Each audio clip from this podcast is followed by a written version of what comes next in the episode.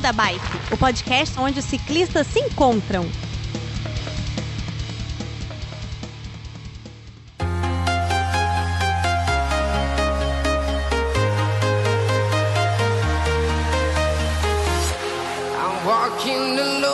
Streets are empty. The only thing I can see is my own silhouette.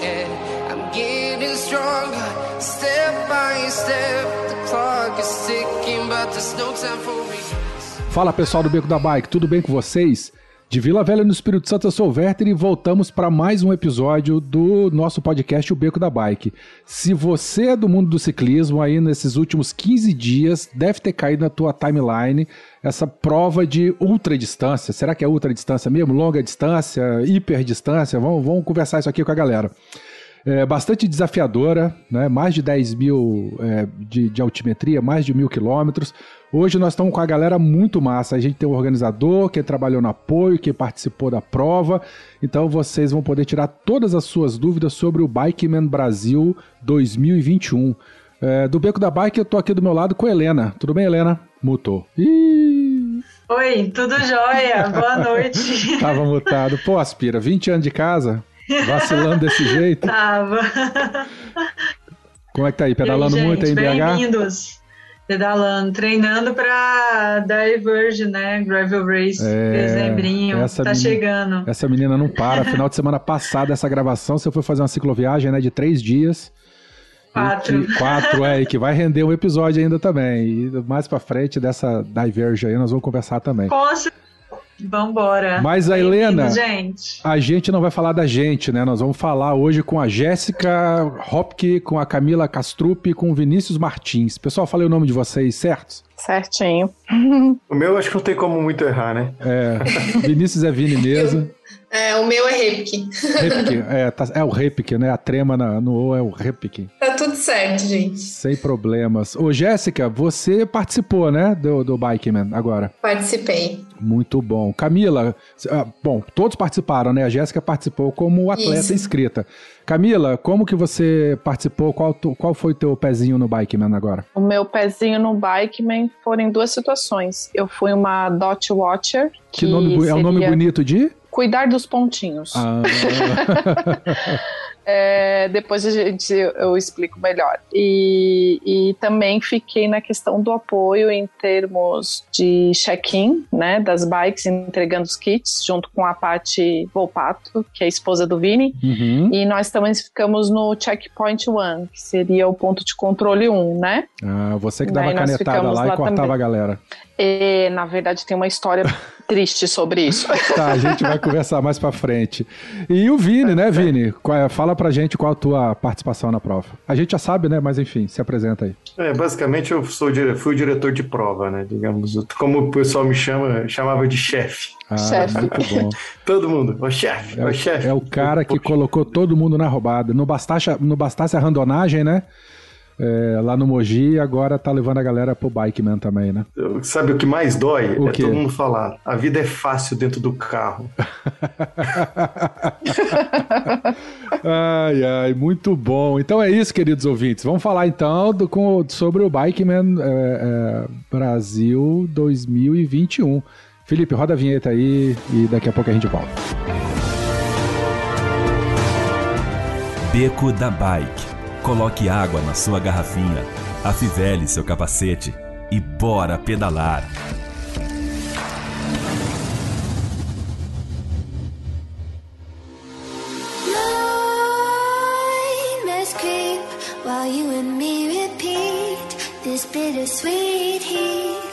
Suffocating. I'm waiting and always hesitating. Kryptonite desires set my heart afire. Heart on fire. Set my heart afire.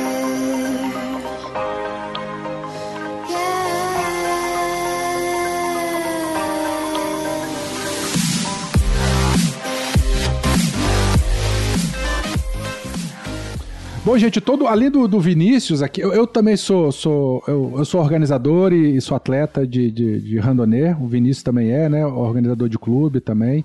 super randonê.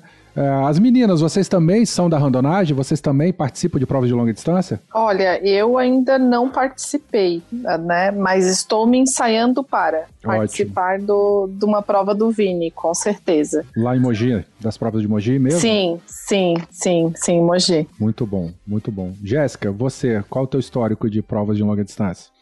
Então, é, nunca participei de Audax, nada disso. A única prova que eu tinha feito de longa antes do Biking Man foi o Missiones, que foi de 100 milhas. Missiones, onde foi essa prova? Essa prova foi em São Miguel das Missões, no Rio Grande do Sul. Foi uma Ah, prova sim, de um dia. sim, sim, sim, entendi. Quando que Foi, foi, essa o prova? Missiones Endurance Race. Aham. Isso, isso mesmo. Foi quando essa prova? Foi em outubro. Caramba! Foi praticamente um mês antes do, do Bike Man. E o que que deu assim na cabeça? Ah, beleza, eu vou fazer aquele passeio lá de... Bom, apresenta a prova, né? Você que é participante, é é mais de 10 mil de altimetria e 1.200, né, de, de distância. É, na verdade, mil quilômetros de distância em 120 horas para cumprir, cinco dias, e mais de 18 mil metros de altimetria. E o que que deu na tua Com cabeça? certeza é um fator mais motivador, mais Sim. desafiador aí da prova. E o que que deu na tua cabeça de nunca ter participado de uma prova longa assim, de repente encarar essa, essa pegada? Então, na verdade, eu já conhecia a prova através do Inca Divide. Eu tinha lido um relato da Vitória de Sá quando ela participou lá no Peru. E desde o momento que eu li o relato dela, me despertou bastante curiosidade, mas eu sempre achei muito, algo muito grandioso assim para mim. Só que aí ah, surgiu a oportunidade, o Drop fez um sorteio de uma inscrição feminina lá em março desse ano. Então a prova já, já era para ter acontecido, foi adiada. Ela ia acontecer em maio e eles fizeram esse sorteio de uma inscrição feminina. Eu pensei, olha, por que não? Vou me inscrever. Ah, deixa eu entrar numa Quem roubada sabe, dessa, né? né? Não fiz nenhuma esse ano ainda, né? Quem sabe? Nunca ganhei nada na internet. Ah, Eis que ganha o sorteio. E aí faltava um mês para a prova. eita, que maravilha. É, foi bem desesperador, mas aí, como a prova foi adiada novamente por conta da pandemia, eu pude me preparar e no final que deu tudo certo. Entendi. É, eu não perguntei de Helena. Helena, você. É, você já fez pedais longos, né? Aqui, quando você estava morando aqui no Espírito Santo, você fez umas simulações de BRM e tal, mas você já chegou a participar de alguma prova também? Não, prova de longa distância não. Eu só fiz pedais de 200, 215 foi o máximo que eu fiz. É, mas prova, eu acho que a mais longa foi foi a do ai meu Deus, CMTB em Araxá, que foi 65. Entendi. É uma prova curta, né? Mas, enfim, exigia uma intensidade maior, bem diferente. É, agora eu vou fazer a Diverge em dezembro, que aí vai ser minha primeira prova, né? De Uhum. longa distância, que vai ser 180 com 3 mil metros. Aí a gente tem 10 horas para completar. Caramba. Bom, mas você tá em BH também. Em BH tem uns. Tem uns três clubes aí, né, na, na região metropolitana aí de, de é, Audax que você pode fazer também, né? Em Confidentes, tem o, o, o, o de Juiz de Fora lá, que eu esqueci o nome, do Rangel, tem um monte aí. E eu acho que você, ano que vem, você vai encarar também o Caminho de Rosas completo, né, junto com Raquel, ou não? Não vai ter jeito. e ano que vem vai ter caminho de rosa, vai ter uma específica, né, para Gravel, Aham. em maio. E vai ser A completa, tá- né? 300, 300 quilômetros? Não, vai Não? ser outro percurso, vai ser bem para gravel mesmo, estradão. Vai ter estradão, um pedaço de asfalto. A gente está pensando ainda no, no percurso, como que vai ser. Mas vai ser é outra história, outro lugar. É, também na região né, do, do Grande Sertão, Uhum. mas outro papo. Tá Cenas bom. para os próximos capítulos. Tá. Bom, vamos lá então. O- o- eu não sei quem vai explicar, se é o Vinícius, a Cami ou a Jéssica. A gente podia apresentar para os ouvintes, né? O que, que afinal é o Biking, né? Quando que ela surgiu, qual é a proposta, se ela se realiza em outros países. Sei lá, falar um pouquinho da, da história do- dessa prova. Quem se habilita? Tá, vamos lá. O Bike Man, ele, ele nasceu de uma iniciativa do, do Axel Carrion, que é um francês, a partir de algumas viagens que ele fez pela América do Sul. Então, a, a ideia surgiu com o Inca Divide, que foi, digamos, a primeira prova do Bike Man, que foi em 2017. Só para ter uma ideia, o Bike Man Brasil é o evento número 21. Então, é, já tem um bom tempo que está por aí. É, já rodou vários países ao redor do mundo. Como eu falei, o primeiro foi o Peru, agora teve o Brasil, já teve Laos, Taiwan, é, na Europa, Córcega, Portugal, França, País Basco, Oman. Então, ele procura algumas, eu diria, algumas locações, alguns países que, de certa forma, é um pouco fora do circuito tradicional que chama mais atenção de ciclismo, né? E, predominantemente, ele tem provas de mil quilômetros, né? quase a totalidade. As únicas provas que não tiveram mil quilômetros é, é, o, é o Inca Divide, as três edições. Todas as três tiveram mais de, mais de mil. A primeira teve 3.300. O Caramba. segundo Inca Divide que eu fiz, que foi 2018, teve, eu fiz 1.750. E o terceiro, que foi 2019, é, tinha um total também de 1.700. Então, Então, já tá o, por aí, já tem um tempinho. o Inca Divide, ela é uma prova do. Pode, não sei se eu posso dizer assim, do circuito Biking Man. Do campeonato. Campeonato. Isso, é a prova mais dura. Entendi. É, todas as outras seguem esse, esse modelo de ter mil quilômetros e, ser- e ter 120 horas para conclusão. Entendi. Esse é o modelo. É, e É, aí são já várias o provas, Wicked então. Divide é outro modelo. Desculpa, são várias provas, cada prova tem a, a- a pontuação e no final tem o campeão do campeonato anual. Sim, isso mesmo, isso mesmo. Entendi, entendi. Você ia falar. Cada, assim, as de mil quilômetros tem uma pontuação específica, já o Inca Divide ele tem uma, uma um pouco maior. E tem atletas que, que fazem todas as provas, todos os circuitos? Esse ano teve um cara que só não fez o Brasil. Caramba, que loucura. É porque ele foi predominante europeu, né? Sim. Então, por, por causa da pandemia, o ano passado só teve uma. Então, o Bikeman era previsto para acontecer em maio do ano passado. É, desculpa, junho do ano passado. Aí eu transferi para maio desse ano, também não, não teve condições.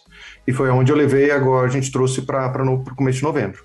E esse ano conseguiu ter todas as europeias. A única não europeia foi o Bikeman Brasil. Massa. Então são quantos continentes? É, é Europa e América? É, esse ano foi, né? Porque antes era, tinha Ásia, Oriente Médio, América e, Euro- e- e Europa. Ai, que massa. Não tinha nem ideia. Mas o ano, que, é, o ano que vem vai manter ainda só na Europa, porque infelizmente não vai voltar para o Peru ano que vem, até mesmo pela, pela situação do, do Peru, né? Que quem acompanha. Quem acompanha as notícias vê que, enfim, Eleições, mudança de né? presidente, Muda- é, é. é, assassinatos de deputados, então tem uma instabilidade grande por lá, tá tendo. Isso é ruim. É, então vai ficar predominantemente europeu e Brasil ainda. Lembro. Oman, o sultão morreu, então até se ajustar todo o sultanato lá, demora também um pouquinho. Vini, e uma dúvida né, específica: como que surgiu a ideia de organizar o Bikeman solo brasileiro?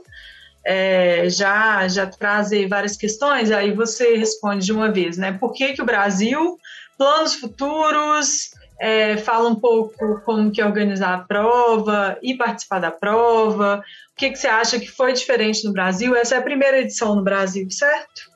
Sim. Oferta, você estava falando alguma coisa que acabou interrompendo quando ela estava. A a Helena estava falando com alguém. Hum, não, eu, eu, eu havia perguntado se você já tinha participado em outros continentes também, Ah, além da então América era isso mesmo que eu ia responder. Eu já participei do Inca Divide da segunda e da terceira edição. De outros Bikemans, não, não cheguei. Mas eu participei da, da, da, da The Transcontinental em 2016, Uhum. que foi o meu pontapé para outra distância. Até vale um, um parênteses, que muita gente pergunta assim, né? O que, que é longa, o que, que é longa, o que, que é ultra. Sim. Não existe uma definição clara. Eu conversando com outras pessoas fora do Brasil, que, enfim, convivi bastante, por estar nesse meio de, de, de ultra, a gente meio que assume acima de 800, 900 quilômetros, chama de ultra, para baixo disso chama de longa. Por quê? É mais porque é uma distância que alguém consegue percorrer entre um, dois dias ou mais de. ou, ou quando avança três dias, sabe? Então existe mais ou menos essa, essa definição informal, né? Do que é ultra e do que é longa. Então, assim, até- quem faz um brevet 600 não é, não é ultra. Sim. Vamos pensar dessa forma. Aqui Porque faz um em LRM, 40 né? horas. Um 1000, 1200 já seria. Aí já passa a ser mais de ultra, porque você passa da barreira das 72 horas. Entendi. Então é uma definição meio informal disso. E quando eu fiz a eu tinha 4 mil quilômetros, né? Então, e eu percorri a Europa inteira, foram 14 países. Ai, Jesus. Então foi amado, que já e, e assim, e não era uma modalidade como competição que hoje, hoje você procura essas provas, tem tem bastante, tem bastante. Estruturado como campeonato ou como competição mesmo, o Bikeman. Todas as outras são provas. Tá? Não, não- a gente não é que a prova é o principal, a competição é o principal valor do evento. Eu acho que eu valorizo a competição, mas eu valorizo muito a, a finalização também, porque cada um vive sua história e cada um tem o seu, a- a- tem o seu desafio lá dentro. E, e, assim, muitas, muitas vezes o desafio de alguém que faz um dia e meio é que ficou só um dia e meio na prova pode ter sido muito mais difícil do que alguém ficou em cinco dias. Então, assim, cada um vive sua história, independente se ele é finalista, ganhador ou não. É, isso eu não sei pra você, né? Mas isso em mim é- é- é- faz parte da filosofia do randonneiro, né?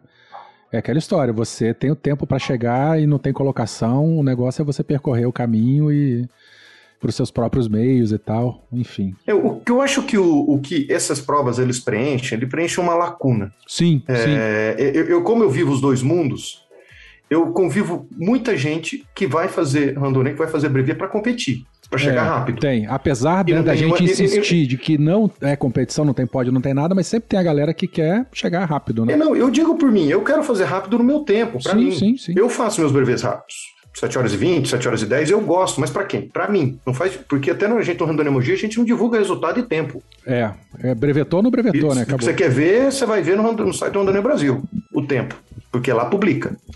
A gente é muito raro fazer isso. Eu Uhum. fiz agora no comemorativo dos 200. Não é que a gente não fomenta, a gente, eu não fomento, mas eu gosto. Eu faço Sim, por sim, mim. Sim. E conheço vários que fazem por si só. Já o Bike Man, não. Ele busca essas pessoas que querem também competir e dá seu espaço. E quem quer finalizar tem o mesmo espaço. Sim, sim. E, e, bom, e voltando para a pergunta da Helena, então, como é que você trouxe a prova aqui para o Brasil? Como é que Depois foi de ter essa? vivido essa experiência é, da Transcontinental e ter, e ter convivido com, enfim, fazer parte. Que 2016 foi interessante, que foi uma catapulta de organizadores de ultradistância, porque de lá saíram, que, eu- conheço e converso com frequência, uns quatro ou cinco de organizadores disso ao, redor do mundo. Transpirineus, você tem a Silk Road Mountain Race, a Atlas, é, e eu gostei do formato do, da época, quando teve o Inca Divide, que do segundo que ia- eu comecei, eu, eu entendi esse formato, preferi um formato um pouco mais cuidadoso com o ciclista, porque a Silk Road, a, a Transcontinental, cara, você faz a prova, o risco é seu total. Você, Largou, a sabe, gente se encontra na chegada, né? O Mexerica falou que era é, assim quando você não tem muito. É. Oi? Não, o Mexerica, ele gravou com a gente aqui, ele disse que, ó, é, é, eles, a gente larga e a gente se encontra na chegada e o caminho todo é por tua conta. Ele É, comentou... alguns. A, a- a- a Transcontinental, mais ou menos, né? Não, do, do Inca, É, né? do Inca que ele fez não era assim, não. O, o Inca que ele fez foi caminho fechado. É, não, então, caminho fechado, mas é, é, não, não tinha tanto suporte da prova. Não, não tem. Então. E, e o, e o Bikeman também não tem. Aham. Nenhuma tem suporte da organização. Zero. A gente cuida dos ciclistas com a presença das equipes. É, teve um acidente grave no, no, no, no Bikeman, é, no Inca Divide 2019, com o, o Rangel, e ele foi resgatado pela organização. E foi levado para o hospital pela organização. Então tenham cuidado. Sim, sim. Na Transcontinental, você caiu, caiu, te vira. A organização não vai atrás de você. Uhum. Então, essa é a grande diferença do Bikeman. A gente cuida dos ciclistas. A gente não apoia os ciclistas. Sim. Então a gente cuida. A gente identificou que está tendo alguma coisa estranha, que está lá parado, a gente vai atrás. Se a gente vê que está em movimento, não, a gente não vai atrás. Sim, aí você já Porque um tinha. e aí você já tem toda essa sua experiência de organização e participação. Conheceu, mandou e-mail, ó, eu quero trazer aqui pro Brasil e, e- e pronto? Co- Como é que foi essa. essa Cara, foi um processo de amadurecimento de quatro anos Ah. de conversa. Depois do organizador ter me conhecido pedalando e entendendo um pouco a minha experiência, porque o primeiro evento é o primeiro Bike Man que o Axel não conduziu. Sim. Todos foi ele que conduziu. E foi o primeiro que ele teve confiança e segurança de pedalar, sem preocupar com a organização. Ah, E ele chegou em foi- quinto. Ele foi como, como participante da prova. Ele foi como ciclista, ele viveu como ciclista. E a coisa mais engraçada do mundo, eu parei ele como ciclista e chamei a atenção dele como ciclista. Uai. Se inscreveu. Não só tá- dele, de vários sim, até. Sim, De vários que eu parei, porque ó, seu, seu, seu rastreador já faz duas horas que eu não sei onde você tá. Eu quero. Liga esse rastreador, verifica a bateria, liga a luz, coloca o colete. Ah, e o tal Então, colete, assim, que a galera toda é- tira. O organizador também, ele olhou pra mim assim e falou: É, eu sei agora como é isso. Bom, Ele teve é, vários problemas, né, com rastreador, não foi ele? Não, ele não teve nenhum. Ele só Não teve foi um ele, não? que ficou. Não, foi o. Não, o- assim. Problema com o rastreador foram só duas pessoas que tiveram problema com o rastreador. Descuido com o rastreador, tivemos 15. Ah, entendi. O descuido é, você tem sempre que estar observando se ele está ativo, se no se, a hora que a, a prova larga, ele se movimenta. Então você tem que ter certeza que ele está enviando sinal, isso é tudo responsabilidade do ciclista. É, tem que ter certeza que a bateria está com carga, então se não tiver boa você tem que trocar. É, então isso é tudo responsabilidade do ciclista. O que aconteceu é que no primeiro dia a gente foi procurando as pessoas, identificando. Então a gente identificou um rastreador com defeito e a gente trocou. vocês os outros usaram o foram- spot, né? É, trocamos o spot. Então, o trocamos spot ele patrocinou, vocês adquiriram esse spot? Como é, como é, São como dois é é? casos. É, a Spot no Brasil, a gente fez uma parceria com eles, eles cederam 47 rastreadores para a gente, mas a gente Hum. precisou de, 60, e- de 72. Nossa. E, e o Bikeman tem 160 rastreadores. Ah, e aí eles Que é para fornecem é para provas, todo o então, né? circuito e ele aluga esses rastreadores para outras provas. Ah, entendi. Por exemplo, a Silk Road usa, a, a Cross Andes vai usar, então ele, ele aluga para outras provas também. Então, é porque, querendo ou não, a, a- essa prova só é possível a partir desse sistema. É, realmente. Porque a gente não, assim, a rota tem que ser seguida. É, e se você não segue a rota, você é penalizado. Se você não se você precisa sair dela por algum motivo, que precisa um apoio, precisa consertar a bicicleta, foi atrás de algum apoio, você tem que voltar para o mesmo ponto. Então, é através do rastreamento que a gente identifica isso. E, principalmente, e o que é mais relevante, é a segurança do ciclista. Que acho que isso acabou não. A gente não divulga, mas a gente teve um acidente grave com a hospitalização de 30 horas de um ciclista, de um colombiano, que foi. é, a gente teve a, a, a sorte de ter outros ciclistas, outras pessoas que estavam próximo, então li- ligaram, mas eu fiquei sabendo do acidente 30 segundos depois, com a Spot me ligando, que houve um acionamento do SOS.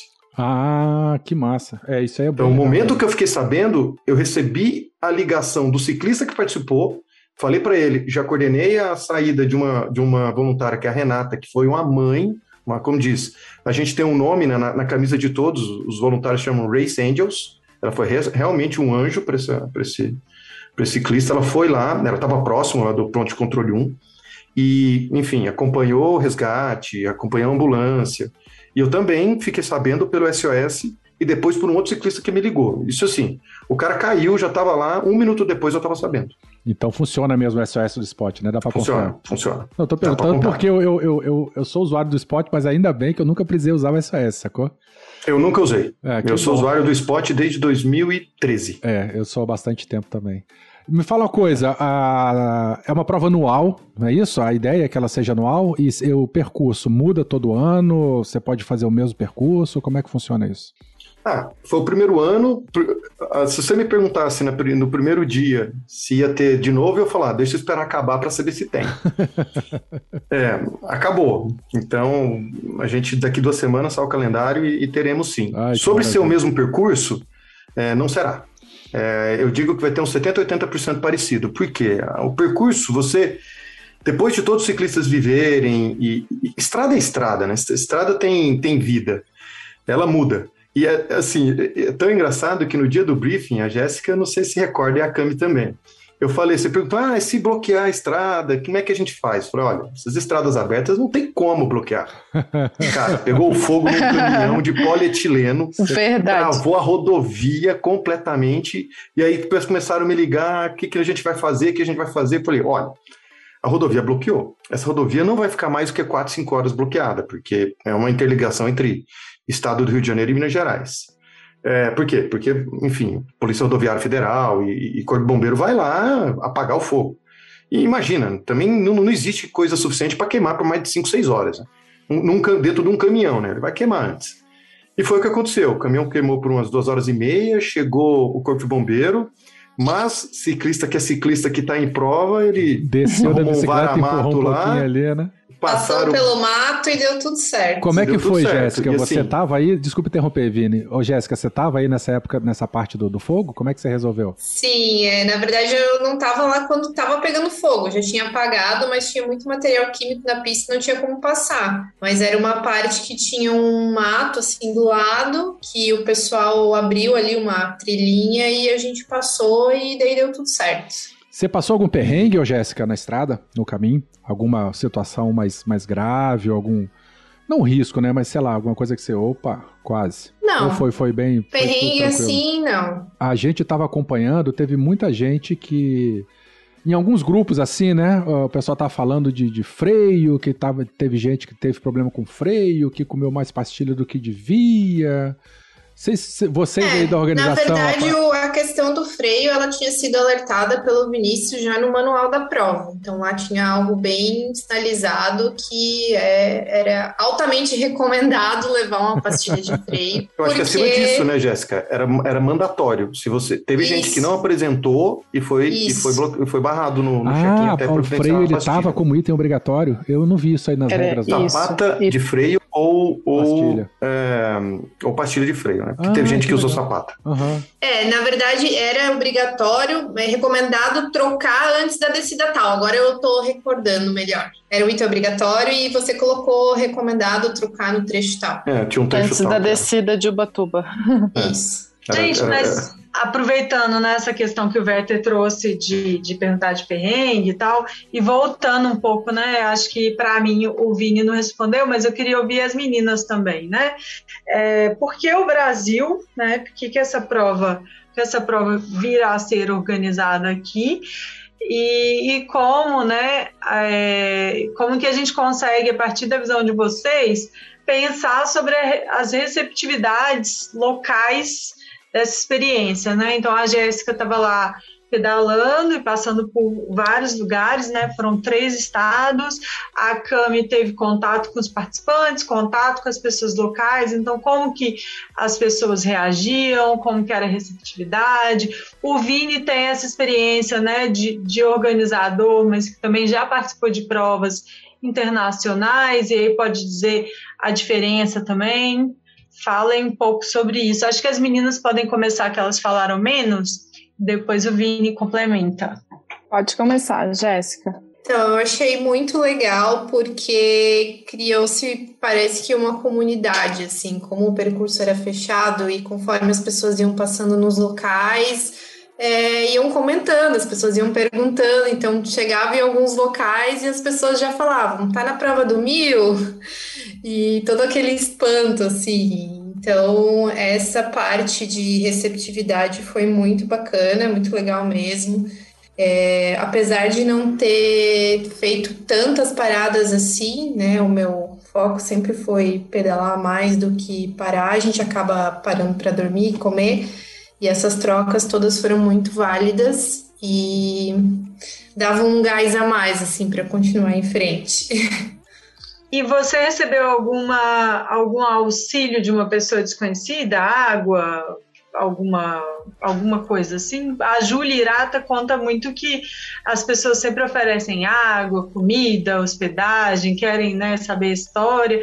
Você não tinha o tempo, né? Não era um bikepacking, mas é, fica essa, essa pergunta sobre. Até pelo despertar né, da curiosidade das pessoas. Não, na verdade, eu tive uma situação na Serra de Ubatuba que eu parei antes de descer para trocar meus, minhas pastilhas de freio e eu tive um momento de muito medo, né? Eu- era uma descida muito íngreme, estava escurecendo e chovendo. Aí eu troquei as pastilhas e quando eu fui descer, eu travei, assim, não conseguia subir na bike para pedalar. E aí eu desci quase uns dois quilômetros caminhando, empurrando a bicicleta. E aí nisso parou um carro, um casal, pediu se eu queria ajuda, falaram se tinha furado o pneu, que eles tinham bomba no carro. Aí eu agradeci e tudo mais, mas continuei sozinha. Então acho que foi mais isso, assim, de ajuda que ofereceram no caminho. Teve a descida de Ubatuba, mas teve a descida de Itatiaia também, né? A de Ubatuba foi pior ainda? É, não sei dizer pior. A, a descida do Itatiaia, os primeiros quilômetros, eles eram de cascalho e era bastante pedra, uma descida muito difícil. Mas como eu tinha verificado. Assim que eu cheguei lá no Itatiaia, lá em cima, eu verifiquei minha pastilha de freio novamente, para ver se eu conseguiria descer com ela. E aí foi bem tranquilo, assim. Essa primeira parte foi mais tensa, mas depois fluiu bem. Entendi. Já que você começou a falar de bicicleta, e aí, Helena, me desculpa, eu vou cortar sua pergunta no meio, porque a Cami ia falar. Eu queria saber é, das bicicletas, só para aproveitar o gancho. Jéssica, você fez alguma Ah. modificação na sua bike? E o Vini também, quando você fez de, de reconhecimento, se você fez alguma modificação na sua bike também. Fala aí, Jéssica. Eu fiz. é, eu tinha uma bike com freio mecânico e com grupo Sora. E um eu fui fazer um pedal antes do Biking Man na Serra Catarinense. E eu tive um problema com o meu freio e aquilo me deixou apavorada. Então, depois disso, eu fui atrás de um freio hidráulico, que ficou muito melhor, muito mais confortável.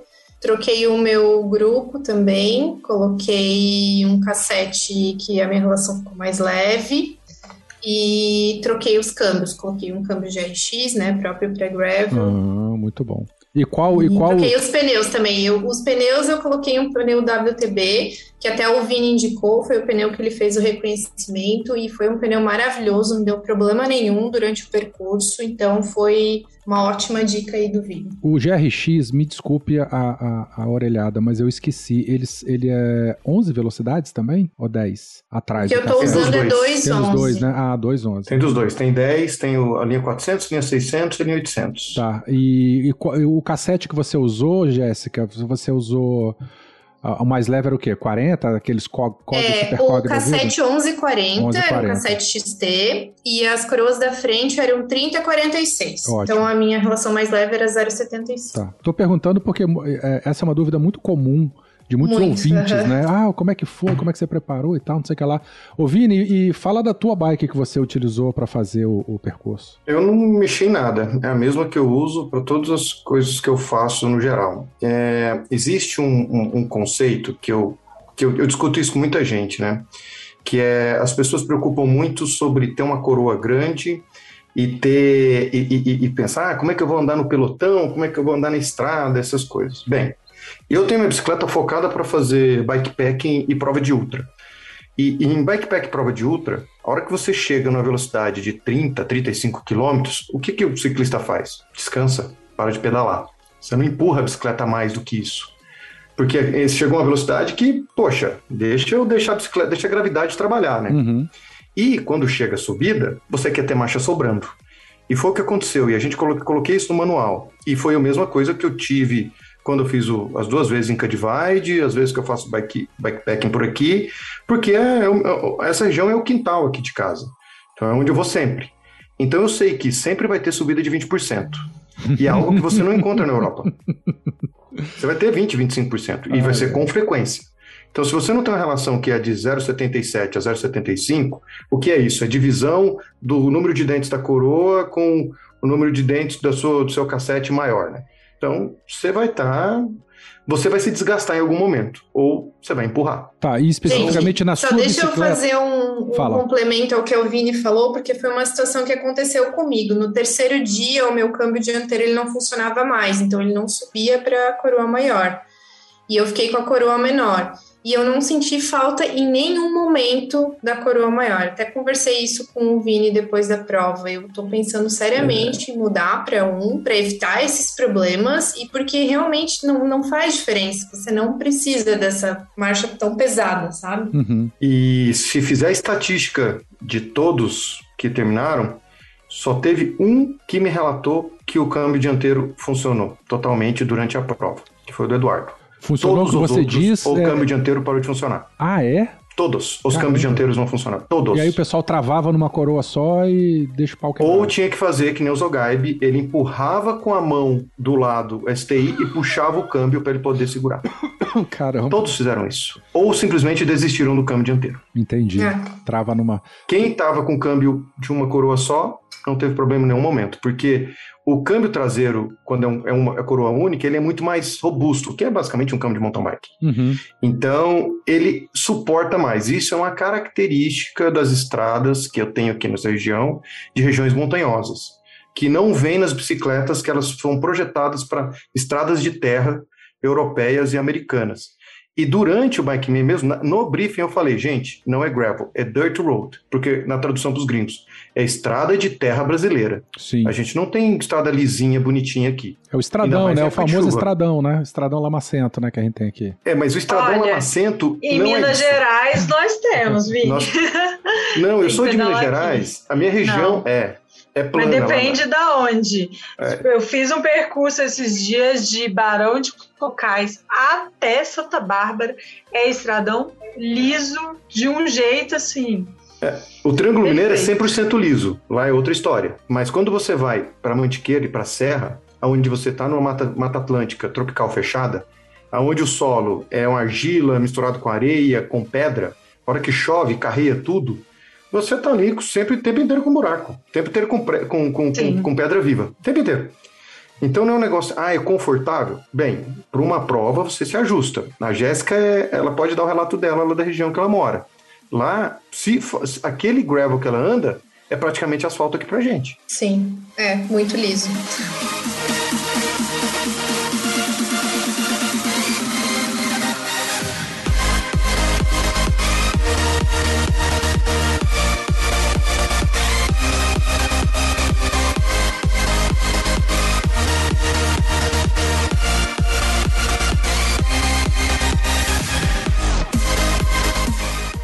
Então conta um pouquinho, né, de como que você acha que, não sei se você já fez provas em outros lugares, né, em outros países, o que, que você acha que diferencia do Brasil de outros lugares? O que, que você sente, né? Até comparação em viagem, como que você achou que foi a recepção das pessoas de fora, das pessoas que estavam fazendo a prova, do próprio apoio, essa energia, né, do Brasil, como que você vê isso nessa prova? Então, Helena, é, não, não fiz provas fora do país. Quem fez foi o meu marido, Frederico Castrup, que fez o INCA junto com o Vini. Ah, eu pude acompanhar um pouco toda essa, essa história e realmente lá é bem mais complicado, né, pela questão de altitude e um, um lugar mais inóspito, né, mas, enfim, bem mais difícil que aqui no Brasil. É, eu estava inscrita no Cross antes, eu e o Fred íamos em dupla, mas infelizmente a gente teve que adiar para o outro ano.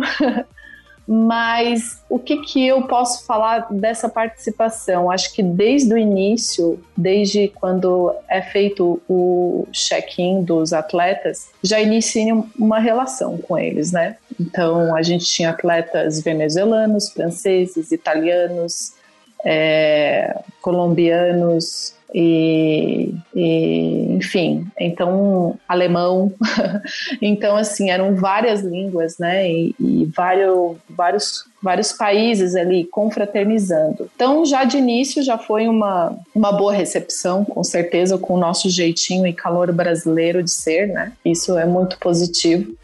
E, e eles já se sentiram, acho que em casa, né, já começaram a se sentir em casa. É, após isso, após feito o check-in, então teve a, foi feita a, a, largada da prova, né, que foi muito emocionante. E aí começou, aí começou todo toda essa aventura aí para eles e para gente também, né? Existiam quatro carros de apoio, que são os carros da organização, né? Uh, com pessoal de fotografia, pessoal de vídeo e filmagem, né? E, e outro carro que ficaria mais com a parte de, de, de pontos de controle com, com a Paty, né? Com a Patrícia Volpato, que é a esposa do Vini. Uh, a gente, logo que largou, a gente já se direcionou para o ponto de controle 1, né? E lá a gente começou a receber os, os, os primeiros atletas. O primeiro foi o Zogaib, né? É, na verdade, foi o Andrés e depois o Zogaib. Só que o Andrés ele teve um grande problema na bicicleta mecânico e ele não pôde continuar na prova, infelizmente. E em seguida chegou o Zogaib. E um, até então, a, isso era à noite, né? A gente não teve assim muito contato com as pessoas de fora, né? É, e para saber como é que estava a repercussão dessa prova. Porém, eu tenho uma história para contar agora, tipo, indo pulando um pouco para frente, a gente continuou nesse ponto de controle durante, então ele abriu às 10 da noite e fechava é, às 10 da, man- 10 da noite do outro dia. E num desses momentos é, houve um cancelamento de voo de Confins, dois voos. E esse pessoal todo que estava no voo foi parar no Ibis de Mogi, onde era o ponto de controle 1.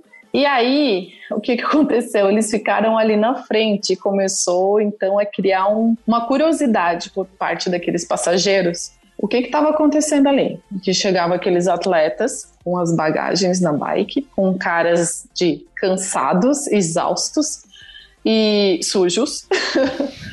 e eles começaram a perguntar o que, que era o Bike Man, como é que era a prova, como é que funcionava.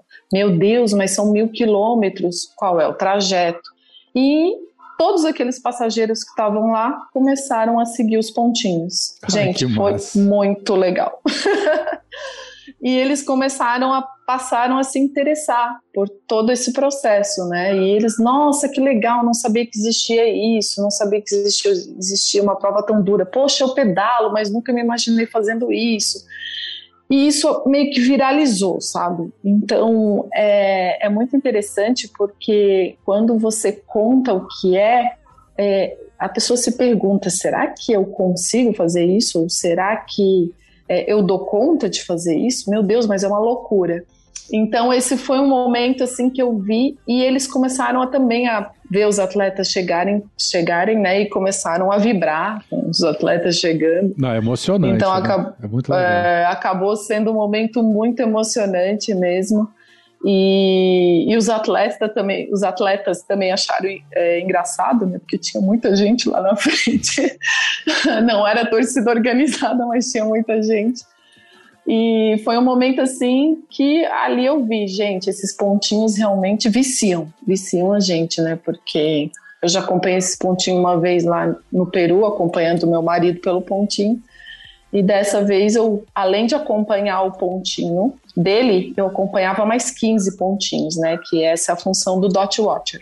Que nessa foi a primeira vez, ah, eu não sei se o Vini já voltou, mas foi a primeira vez que foi colocado isso numa prova do Bikeman.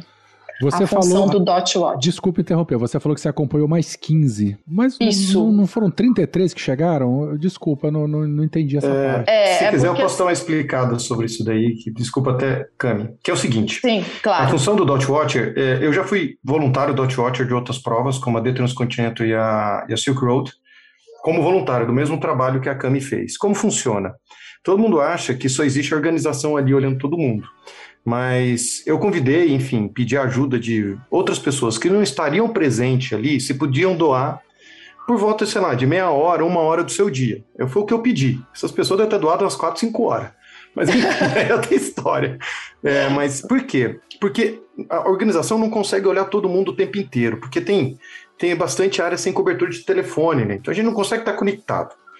E olhar é uma coisa simples. Parou para dormir, se está parado quanto tempo, se saiu da rota, porque, querendo ou não, tem que fazer a rota obrigatória, né? Se saiu, onde saiu e se essa, se essa saída deu vantagem para ele ou não. Então, eram 67 ciclistas. Eu fiz uma distribuição para que duas pessoas desses voluntários cuidassem de 15 ciclistas. Ah, Então a gente distribuiu. A Cami foi uma dessas pessoas que, enfim, ajudou muito a gente observando essa, isso daí, né, Cami? E não foram só uma Isso. hora. Eu acho que não gastou só uma hora por dia, não, né? Não, não. A gente gastava mais porque o, o grupo do Dot Waters virou é, grupo de planilhas. Ficou maravilhoso. É, cada Dot Watcher fez uma planilha é, colocando quando o atleta, como estava a situação do atleta no, no momento que ele olhou o, o mapa, né? Qual é a quilometragem que ele estava e daqui quatro horas, que era mais ou menos qual era a quilometragem que ele estava novamente. Então ali você consegue ver, né? O quanto que ele andou, o quanto que ele está parado. Então, assim, a gente consegue cuidar do atleta, como o Vini falou no início, não era só uma questão de regulamento, né? De ver se o, seu atleta saiu da rota e voltou para o ponto inicial.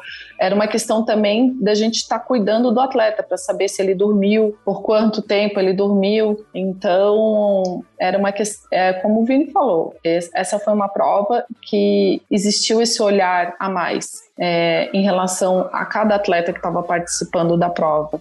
E era engraçado que dentro do grupo a gente ficava esperando, ai, tomara que o meu pontinho vá dormir.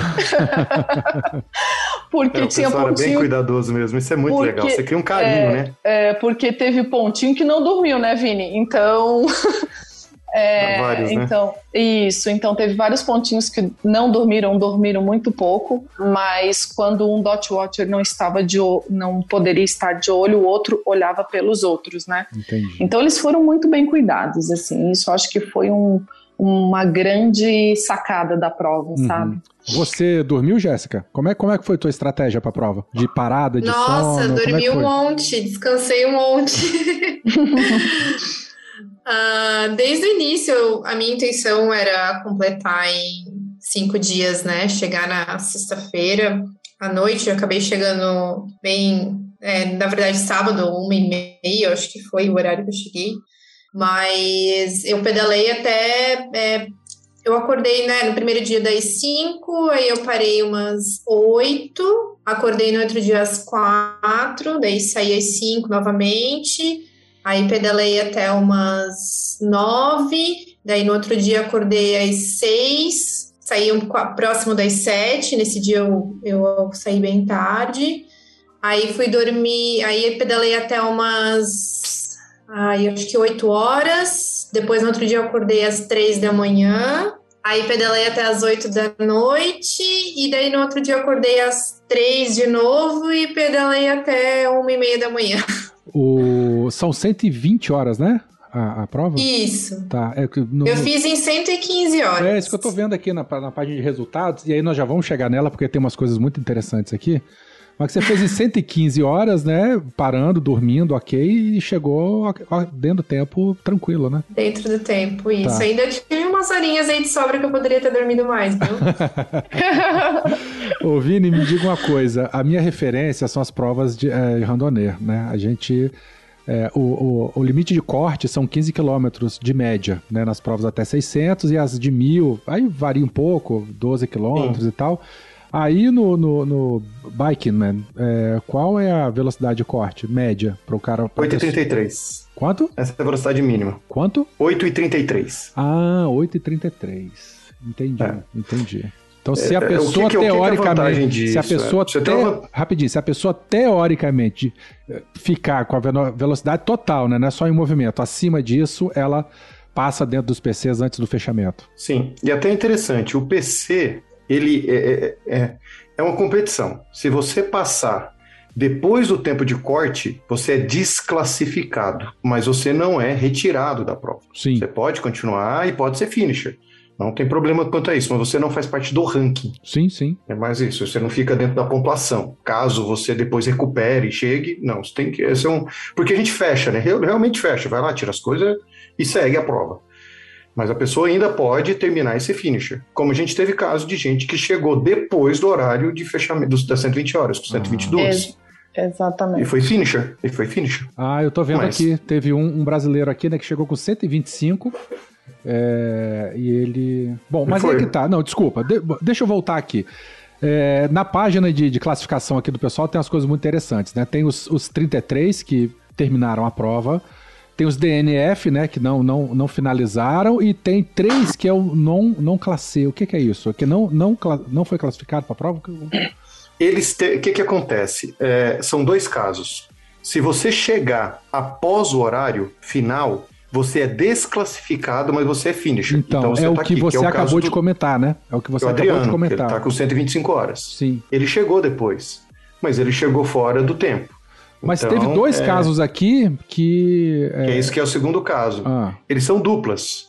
Se um dos membros da dupla não conseguir terminar, ele é finisher, mas tá desclassificado, Ah, porque ele entendi. estava competindo como dupla. Então, além do Adriano, que estourou o tempo, a gente tem duas duplas em que um integrante de cada uma desistiu. Aí foi o outro Desistiu. cara Aí ele sozinho. tá como DNF. Se você observar, tem aqui em cima como Ah, DNF. entendi, entendi, entendi.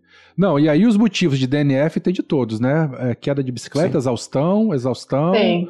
frio e fadiga, hipotermia. Tá, teve um coitadinho aqui, né? Que teve um, uma gastrointestinal aqui, né? A infecção intestinal. Foi o, que, é, foi o que relatou, porque deve ter tido mais, aí chegou em outro problema. Não, agora, verdade. eu vi um aqui, tadinho. Esse aí, pra mim, foi o pior de todos. Mordida de cachorro. Tá bem essa Foi o pessoa? Ernesto, coitado. Levou a E carreira do, do treinador e, e tomou a mordida na, na- Tomou, tá tomando vacina antirrábica. Caramba. Teve dificuldade de achar para tomar lá em Bragança e acabou preferindo desistir para seguir com o tratamento. Entendi.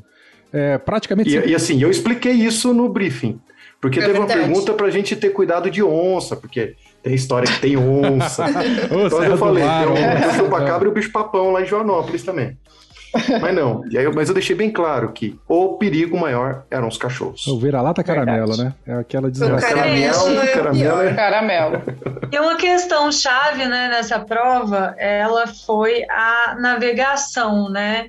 E tivemos muitos erros, inclusive de atletas experientes, é, olhando, né, enquanto telespectadora que ficou a semana inteira vidrada na prova, e aí acho que vale a pena vocês também falarem um pouco sobre como vocês veem, né, esse, esse acompanhamento da prova, se vocês tinham essa expectativa, né, como que o Spot ajudou nisso.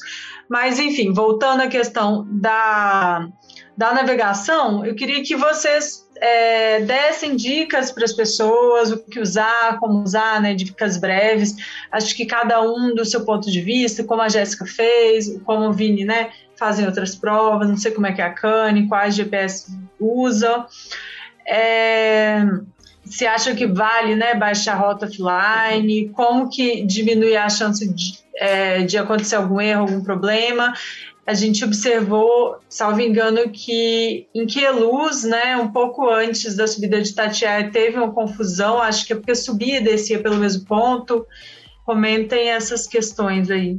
Então, eu estudei muito a rota antes, olhei no Google Maps, vi vídeos de pessoas que fizeram reconhecimento, li os relatos, peguei dicas e para a prova eu coloquei a rota no Garmin e segui por ele. Eu não tive problema nenhum de me perder.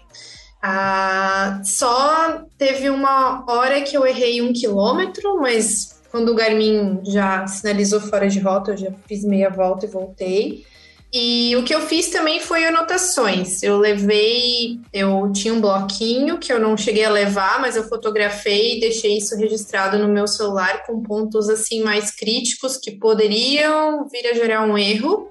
Então eu fui eliminando esses possíveis erros aí e para mim isso funcionou muito bem. Qual o seu Garmin? Qual que você usa? Eu usei um Garmin 530 e cheguei a rodar dois dias inteiros sem carregar. Teve Nossa. esse É, o- é o- da bateria que foi muito bom. é o que eu tô E ele é querendo pra mim. né? É. É mapa. Ele é mapa. O que eu uso é o 130, mas ele é rota só. Acho que mapa faz bastante diferença, né?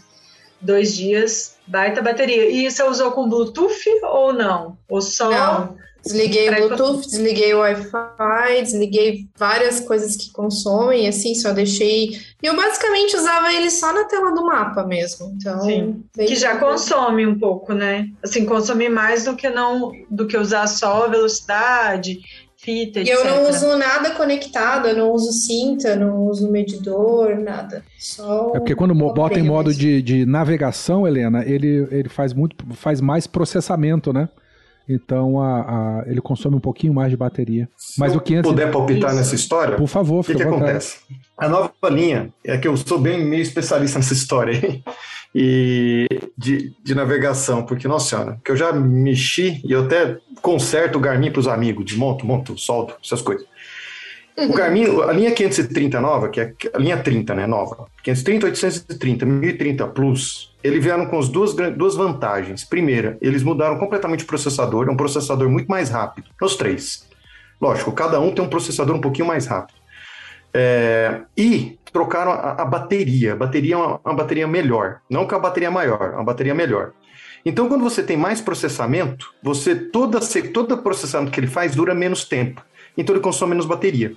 Então você pode ficar com todos os sensores ligados, menos o Bluetooth. Que eu falo sensor de cadência, sensor de eu uso potência, cardíaco, eu uso controle remoto. E o meu Garmin 1030 Plus dura 50 a 52 horas. Caramba. Só que você tem duas coisas que essas sim são fundamentais você desligar. Desligar o Bluetooth e você desligar a tela automática, deixa ela como backlight desligado em 5 ou 10%. Aí ele dura isso. Você pode estar ficar com o mapa na tela o tempo inteiro, você pode ficar com os marcadores. Não faz diferença nesses três modelos. Não faz. A Paty, minha esposa, tem um 830. Quando a Jéssica foi comprar, eu falei para ela: olha, se você não faz questão do touch, compra o 530. E eu uso o 1030 Plus porque eu gosto de uma tela maior. Todos duram a bateria igual, porque eu já pedalei com pessoas com a mesma configuração e as duas duraram o mesmo tempo. Então, melhorou muito. Então, você faz praticamente a prova inteira. Com, com... Existe também algumas coisas para fazer durar mais a bateria, que aí é regra de, de. Por exemplo, é importante você desligar, é descarregar completamente duas, dois ciclos antes de você começar uma prova dessa. Porque a bateria ela começa realmente com 100% da capacidade, ela não fica com resíduo de carga. Não é memória, é um resíduo, ela fica com a carga meio xoxa. Uhum. Então, então dura. Cara, melhorou muito, mas são os modelos novos, né? Eu Com tenho... o caso da, da Helena, ele mostra só o risquinho. Então, ele também ele já é econômico por natureza, né? Pela, É. pela- pelo, pelo modelo que é. E ele não tem cor. E assim, embora ele mostre só o risquinho, uma coisa muito curiosa, né? Que eu passo 20 metros, eu Ele saio apita. 20 metros da rota, ele, ele aparece assim. Rota é, é, fora da rota. Eu estava até conversando com o Breno esses dias, ele falou que esse negócio de, de jogar rota no caminho e seguir é coisa de madame. Aí eu falei, sou madame mesmo, faço isso, continuarei fazendo e nunca tive Então, eu sou problema. Eu madame gosto, também. Eu também. é, eu ué. gosto muito. Madamaço. Somos, hashtag somos todos Somos madame. todos madames. É isso aí, sou madame. É, pois é, eu gosto de fazer rotas diferentes e eu jogo, assim. Não, Eu- não meu tem primeiro- como meu ficar primeiro- analisando ali. Meu primeiro GPS Funciona um, super. o meu primeiro foi um Garmin 500, que era só a tripinha também, muito bom, a bateria durava uma eternidade. Eu saí dele e fui para um 820, que hoje eu tô passando raiva que ele não aguenta nem 150 km e a bateria já fica zerada. 820 foi o pior GPS da Garmin da, Garmin da história. Pois é, cara, eu tô com ele e assim, vou trocar a bateria dele. Comprei aqueles kits para trocar a bateria só pra deixar guardado aqui ele um dia que vou usar de segunda opção, Backup. backup, mas a minha próxima aquisição vai ser um 530, que eu também não faço questão nenhuma de touch. Eu tô de olho no 530 justamente por essa autonomia aí que e- e me interessa muito para essa temporada 2022 aí do- da randonagem. Quero muito isso. Se vocês me permitirem, eu quero voltar a uma pergunta que a gente. O, o papo foi bom, foi longo e a gente acabou. não- eu não acabei não respondendo uma pergunta da, da Helena. Fala. que era sobre por que o Brasil. Eu acho que eu já tive essa pergunta algumas, algumas vezes, e é bom que toda vez que eu respondo fica mais claro para mim. Primeira coisa que eu falo é por que não o Brasil? A gente é um país de 26 estados, mais Distrito Federal, né? A gente pode considerar que a gente tem 27, né? A Europa é do tamanho do Brasil. Pois é. E lá tem prova em todos os lugares. A gente teve aqui presença. Era para ter três países latino-americanos, era para ter o Chile, mas infelizmente ficou próximo da Cross Andes, então o pessoal não veio. Que nem até a Cami comentou, a gente teve Venezuela e Colômbia. Tivemos cinco venezuelanos, foi muito, nossa, uma delegação fantástica, assim, uma simpatia danada, muito legal. E na Europa a gente teve, teve, é, teve Inglaterra, teve Reino Unido, é, Suíça, Itália, Alemanha e França. Enfim, a gente acabou trazendo para cá alguns países de fora e tivemos 14 estados brasileiros. Isso sim me chamou atenção. A gente teve, se fosse pensar na Europa, metade de uma Europa representada. A gente teve representação de 14 estados de todas as regiões. Então, isso é o que eu mais que eu, que eu, que eu era um dos meus maiores objetivos né, de trazer. O Brasil é um país continental. A gente tem uma prática de brevet randonnée muito madura, muito madura. Nós somos um dos estamos entre, sempre entre os três maiores países do mundo em, em quantidade de homologados, em quantidade de distância. É, é um país maduro, é um país muito grande. E é um país que desconhece essa modalidade como competição. Volto a dizer, não que a competição é o principal modelo, mas O, o, o Brevet ele tem uma característica não competitiva e o, e o, e o, Bikeman é competitivo. Então a gente tem mercado, tem gente, é, só, é só era desconhecido. E o que aconteceu durante esse Bike Man é que, isso eu não esperava, a gente trouxe um toque brasileiro a, um- a uma empresa francesa que fez uma baita diferença para eles olharem diferente essa questão de, de experiência, porque o Bike Man é uma experiência, não é uma prova. Foi que nem a Cami comentou, ela começa, e, e a Jéssica viveu isso também. Quando você faz a inscrição, já começou a sua prova. A rota já é dada muitos meses antes. Tudo bem que faz um ajuste ou outro, mas a prova acontece, ela começa na sua inscrição. Começa na sua preparação, começa no seu estudo, começa a entender como navega, começa no check-in, começa no, continua no check-in, continua no briefing e, digamos assim, e debuta na largada para ter o seu apogeu na chegada, que seja qualquer tipo de chegada. Que a chegada pode ser a partir de uma desistência ou depois do horário. Você vive a prova. Então, eu- o, e o brasileiro gosta disso. Vocês não têm ideia como bombou rede social. O mapa, É. a gente teve queria- 130 mil acessos no mapa. Vini, queria que você falasse isso também, né? Vocês todos, né? Eu acho que a gente tem, mais uma vez, três pontos de vista distintos, que é o seu como organizador, que já participou de outras provas, a Cami como pessoa que estava lá, né, vigiando os pontinhos, e como que foi tão emocionante acompanhar os pontinhos, a Jéssica que estava fazendo a prova, se vocês tinham essa expectativa, né, de tanta repercussão, e se vocês acreditam que Bike Man, essa prova deixou um legado que veio para ficar. Olha, ah, eu assumi o perfil do, do, do Bike Man, né? Então, por exemplo, eles não têm o costume de fazer live, nunca teve, nunca fizeram, né? Live do, das chegadas. É, eu procurei, eu e o Cedric, que o Cedric é um, é um, é um, é um francês, filho de português, que, que era o cinegrafista que estava no carro comigo. É, então, ele fazia em francês, eu fazia em português e inglês para stories. Todos, tudo que a gente fez foi de três a cinco vezes, hum, teve mais interatividade de qualquer outro evento do Bike Man com mais interatividade. Então, o brasileiro realmente gosta disso. Isso, eu não tinha, eu tinha expectativa, beleza, que talvez a gente fosse igual um bom lá da Europa. Não, a gente, a galera gosta de, de ficar acompanhando.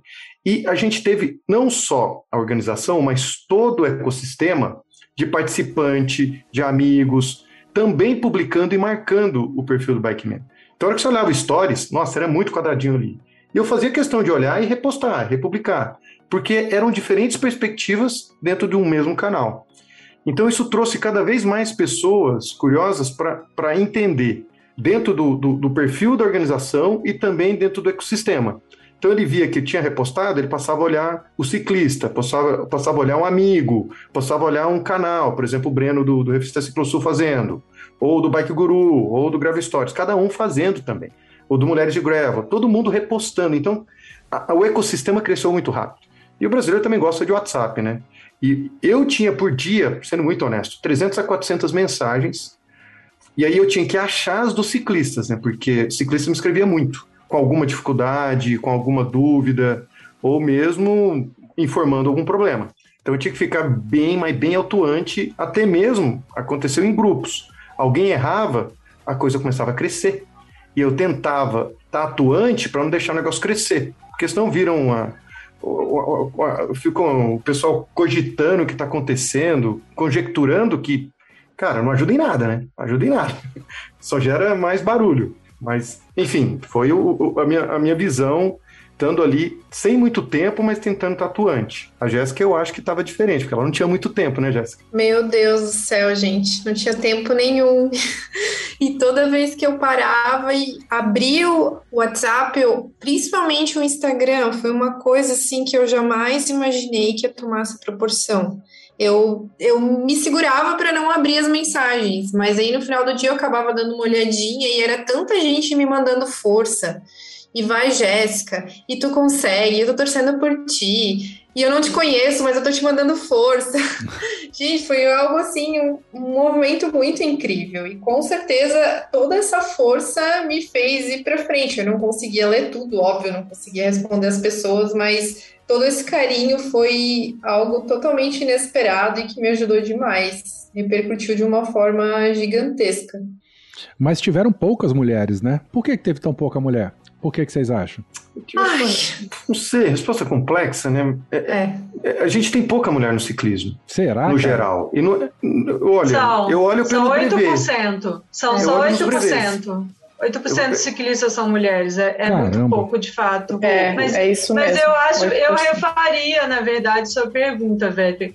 Eu queria, eu queria entender que se já teve mais do que cinco mulheres em algum bikeman. E, e, na verdade eu vejo esse número como um número positivo para a gente a partir dessas experiências, né? Enquanto a Jéssica estava lá, estava é, fazendo a prova, eu estava lá tentando, né, pegar todas as informações dela, das mulheres que estavam fazendo, né, a, a, a Angie, a Paula, a Vicky, não sei se eu esqueci, eu acho que eu esqueci a alguém. A A Lei, Lê que fez dupla tentando isso é a lei do Elton. É, tentando pegar essas informações divulgar essas mulheres para as pessoas terem acesso né porque a gente precisa muito disso. É, o ciclismo feminino ainda está é, engatinhando e eu acho que tem muitas questões que a gente precisa falar e essa divulgação vai ser muito legal. Com certeza no que vão ter mais mulheres e mais mulheres também inspiram mais homens a participarem, né? Então acho que, que esse número foi um número positivo, do meu ponto de vista. E talvez a porcentagem de término de pessoas também tenha sido próxima entre homens e mulheres.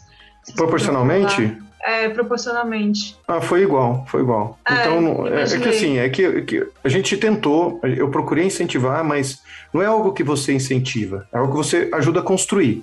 Como um primeiro evento, a participação dessas cinco mulheres é a construção disso. Isso. Porque você, é, e dessas cinco mulheres, duas são estrangeiras, né? Então, você tem ainda esse, esse, esse contexto também, né? São três brasileiras. E que, então mostra que outros países também têm, outras, e outras mulheres viajam para outros países buscando isso. Mas só que vai muito, Helena, no que você comentou, a- a- o volume de mulheres ainda, ele é pequeno proporcional dos homens, mas por quê? Porque é amadurecimento do esporte que ele vai acontecer aos poucos. Eu acho que no Bikeman não existe essa história, ah, é predominantemente homem porque é, é masculino. Não. É porque tem mais homem fazendo isso há mais tempo e ele se interessa mais. E mulheres têm mais medo ou não? Eu acho que não. Eu acho que é conceito, é con- é conceito da proporcionalidade mesmo ainda, que eu, que eu acredito que vai crescer. Eu acredito. Naturalmente, E- essas vão inspirar mais, né? Por isso que eu fiz questão também de atualizar as redes sociais e eu tô tentando fazer esse trabalho assim agora, após abrir uma caixinha de perguntas, porque eu acredito que mostrando mais você aproxima mais as mulheres disso, né? Porque existe também um tabu de que é um bicho de sete cabeças, de que não é possível de ser feito, e sim é possível. Então eu tô tentando fazer esse trabalho de mostrar e de divulgar para incentivar mais mulheres a participar. É, gente, assim, essa questão das mulheres, é, para mim foi, eu falei, eu tenho minha, eu tenho minha torcida, claro, desde o início da prova, porém eu deixo bem claro que minha torcida sempre foi pelas meninas, pelas mulheres, assim, uma admiração tremenda por elas.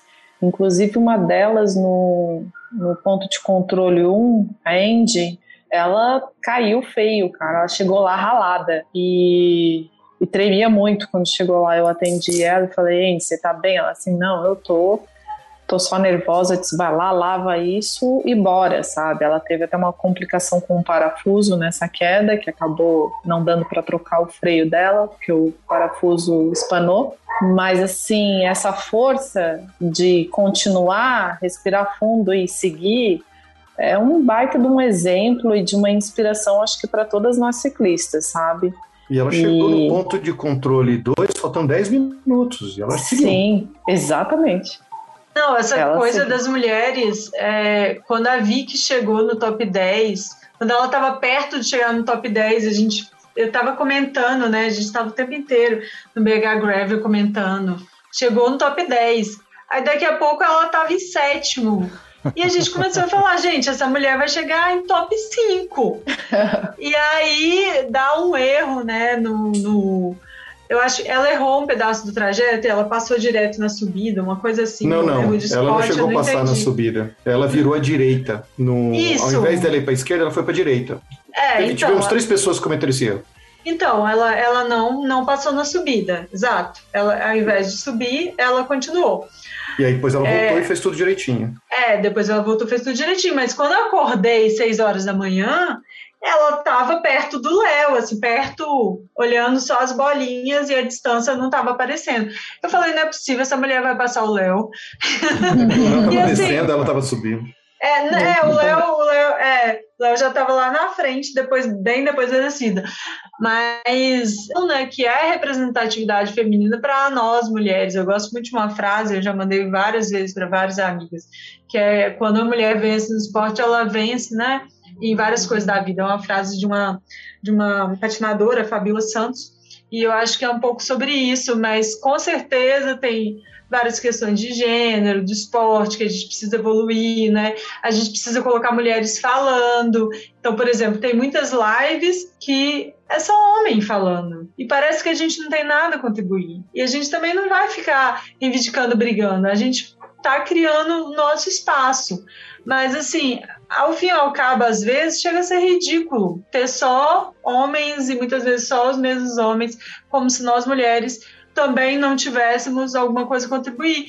E aí tem toda a questão da identidade. Você só vê homens falando com um estereótipo específico, você não se reconhece naquele espaço e não entende que aquela prova é para você. Então, acho que temos uma grande frente para evoluir, né? Todos aqui. E com certeza, Vini, conta com a gente, né? E Eu acho que a Jéssica e a. Cami viveu isso e viveu lá. Ah, o Bike Man, ele tem a categorização pela premiação, são três categorias, mas é uma prova completamente independente. E a outra distância, quando eu digo mais de mil quilômetros globalmente, é onde se nota que não há diferença entre homem e mulher no geral. No geral, É verdade. não há. Não a há Dani diferença. Genovese, ela fez, né, é, recentemente o, o, o RAM, chegou muito bem também, na frente de É, não, um quando monte de você passa homem, e realmente... é longas outras distâncias não há diferença. A fisiologia não não não, não, não, há essa diferença mais. Enfim, teve uma série de outras provas, as mulheres chegam primeiro, que nem a, a, a- Fiona ganhou a Transcontinental, a Lyle também tem todo o caso dela. Então, assim, eu quando pergunto assim, por que não tem mulheres, eu falo que ainda é amadurecimento do, do, do esporte em geral, não é amadurecimento nem de homem nem de mulher, quando, eu- quando eu digo outra distância, pelo que eu vivo, pelo que eu vivo. Não é falta de espaço, não é falta de ter prova, é falta mesmo da proporcionalidade que é tempo para amadurecer. A mesma coisa que na Europa, brevet é predominantemente cinquentenário e sexagenário, aqui no Brasil a gente começa com 20, 30 anos. É outra, outra coisa. Então, e aqui você olha a idade média também do, do, do, do bikeman, fica entre 35 e 45 anos. Por quê? Ah, pergunta, ah, mas não pode ter jovem? Não, é porque são pessoas que talvez já estão com estabilidade profissional, já conseguem se descompatibilizar uma semana, tirar uma semana para fazer isso. Infelizmente, não é um esporte barato. O custo, a Jéssica viveu isso, é um custo alto de preparação total. A inscrição é o menor custo, é o menor custo. Quanto, quanto custou a inscrição desse, dessa, dessa prova que teve agora? Só para ouvir ter uma 1.500. ideia. 1.500 pau. Sim. Ok. É, Não é o maior custo, pode ter certeza. Sim, você Dos comentou, pro ciclista não é. você comentou agora há pouco, e aí eu já vou emendar uma outra pergunta para Jéssica, que estava aqui na pauta. É, Jéssica, você falou que você teve um mês assim, né? Entre saber, se inscrever e prova. É, como é que você pre- se, se preparou para isso, para a prova? O que, que você fez assim especificamente para a prova? Na data anterior, sim, mas depois a data foi modificada, né? E aí então eu tive entre seis e sete meses. Bom, vale um comentário especificamente da Jéssica, eu já falei isso para ela e já falei para várias pessoas. Quem quiser fazer esse tipo de prova ao Bikeman Brasil, siga o que ela fez. Opa, dá a receita então aí, Jéssica. Era uma. Foi, Jéssica, eu já te falei isso e, e eu não tenho problema em, em externar. Ela, ela recebeu um desafio sem ter experiência prévia. Ela mesma comentou, Sim. nunca tinha feito brevet, não, só tinha feito basicamente algumas cicloviagens e é de uma região que é próxima de uma região montanhosa, mas é um gravel plano, querendo ou não, ali a sua região ela é plana, porque é o vale, né? Você tem as Gente, outras agora tem eu que sei sair. que a minha região é plana. plana. É, assim, eu, quando eu falo quando é plano, porque eu tenho a referência do morro daqui, né? Mas todo o trabalho que ela fez de entender o que é a prova, de procurar conversar com pessoas que têm experiência, de procurar um nutricionista, de procurar um preparador físico para funcional, e entender e viver isso, ter o companheiro que é o Pedro, como uma pessoa que podia con- con- conversar e ajudar a abrir a cabeça, buscou outras pessoas conversar, isso é o que eu, é que eu acho legal de quando, pelo que eu comentei, né? Quando você se inscreve, é que sua prova começa. A prova da Jéssica começou quando ela ganhou a inscrição. Poxa, que legal ganhar a inscrição, mas espera aí, que bucha que eu tenho no colo agora. Então, Jéssica, como é que você desatou esse nó? Na prática, dá, dá dica para quem mulheres e, enfim, homens também que estão querendo começar na ultra distância. Cara, o exemplo dela é para homem e para mulher. Eu vou Então. dizer que é mais até para homem. Fala aí, Jéssica. Homem se sente muito seguro. É, então, é, logo que eu ganhei, o Vini me ligou, a gente conversou e eu comecei a pedalar mais. Eu já pedalava, já tinha um histórico, mas comecei a me aventurar, aventurar mais, cada vez em bikepacks, ir mais longe. Eu comecei a fazer uma preparação física de funcional, um treino de força para fortalecimento, que eu tenho certeza que fez muita diferença para mim. É, a questão nutricional, eu tenho várias restrições alimentares, então eu trabalhei mais em cima disso do que é, focado assim para a prova.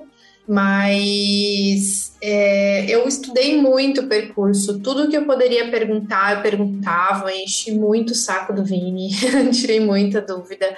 O Pedro entrou nessa comigo de cabeça, então ele treinou comigo, ele me ajudou a mudar tudo que eu precisava mudar na bicicleta, questão psicológica também, muito importante. Ele sempre me deu muito backup, sempre acreditou muito em mim. Desde o primeiro minuto ele falou: Não, tu vai conseguir, a gente vai trabalhar juntos, vai dar certo. E, e é isso, assim, eu, eu na verdade eu fui, mas eu não tinha certeza que eu ia terminar. Eu fui bem na aventura, assim. Depois de um tempo eu tava bem nervosa, preocupada, ai meu Deus, será que vai dar certo?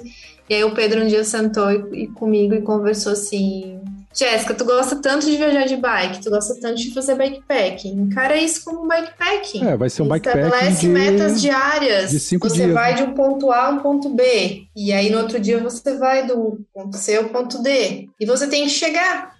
E é isso que eu coloquei na minha cabeça, sabe? Você falou duas coisas aí que me permita fazer um comentário. Você disse que você perturbou o Vini o tempo todo ligando e perguntando sobre trajeto. Eu, como organizador de BRM, eu digo o seguinte: esse para mim é o melhor perfil de participante, porque a pessoa ela se preocupa com o trajeto, a gente tem certeza que ela entendeu e, e vai seguir direitinho a cartilha.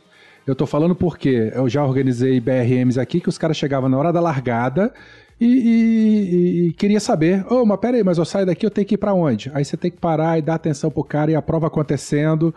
Nossa, é um horror isso. Então, assim, você perguntar é, é- é ótimo.